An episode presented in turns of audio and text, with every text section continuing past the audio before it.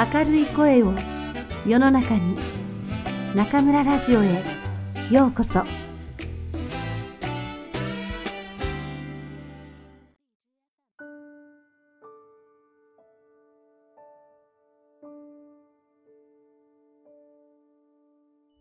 正直松浦弥太郎。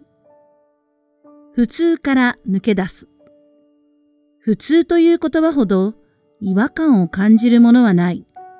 それはほとんど呪文であり、時として自分の個性を閉じ込める箱になる気がする。普通という言葉に安心を覚える人もたくさんいるのかもしれないが、果たして普通とは何なのだろう。普通であることと普通でないことの違いは何か。普通であることは前例があるということ。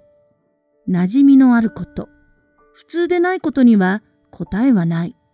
僕はそこに無限の可能性と魅力を感じている。いつも考えることは目の前のもの、こと、すべてに対して普通ではないことは何だろうかということだ。いわば新しいことは何かと考えることだ。あれはいくつになった頃なのか。僕が何かをするたびに普通はこうしないだろうとか、普通はこうするのよ、とか、これは普通なんだよ、という言葉がついて回るようになった。何が普通で何が普通でないかがわからない。普通じゃない、イコール良くないことなのかと疑問に思っていた。親のことは尊敬していたし、周りの大人は好きだったけれど、彼らがしばしば口にする普通という言葉は僕にとってさっぱり理解できないものだった。中学に行くようになると、普通は強制とすら言えるパワーを携え、高速になっていた。先生たちが口を揃えて言う。普通イコールらしさ。中学生らしい髪型。中学生らしい服装。中学生らしい振る舞い。やっぱりそれもわからなかったけれど、学校は校則以外にも普通という縛りが支配する世界だった。普通はこういう服を着て、普通は友達とこう遊んで、普通はこんな言葉遣いをする。誰が決めたわけでもない、生徒手帳に書いてあるわけでもない。でも、校則以上にきつい縛りの普通は存在していた。今の時代で言うならば、みんながやっているゲームをし、みんなが使うアプリを使い、みんなが着ているような服を着ることを無言で強制される。この頃、同調圧力という言葉が使われるけれど、普通が支配する雰囲気は僕が10代の頃からあったのだ。普通はみんなと同じであった。次第に僕は普通という言葉を使う大人や先生に対して目を光らせるようになった。また言ってるのか、と剣をするようになった。同級生に対しても嘘だろうと感じ始めた。常に大多数意見の中に自分がいないといけないなんて嘘じゃないか、と。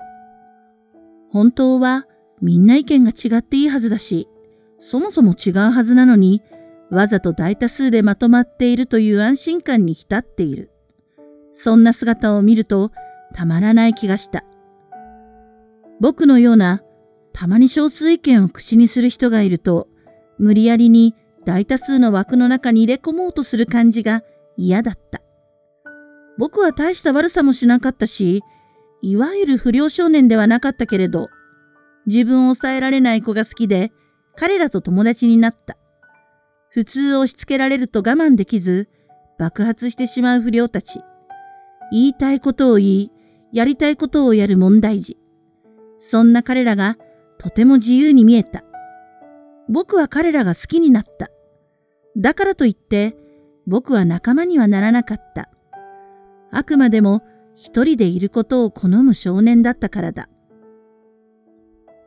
あの頃、悪いことされた友達は普通からはみ出していた。それだけ魅力的で輝いていた。大人になって思うのは、普通からはみ出すことは自分を信じることであり、自分の中にある新しさの発見につながるということだ。みんなと一緒という輪の中から抜け出し、自分の道を歩き出す。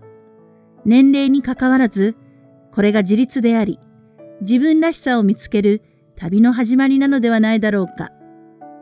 僕は正直、恐る恐るだったけれど、勇気を出して、いつしか輪の中から出る生き方を選んでいた。一人で。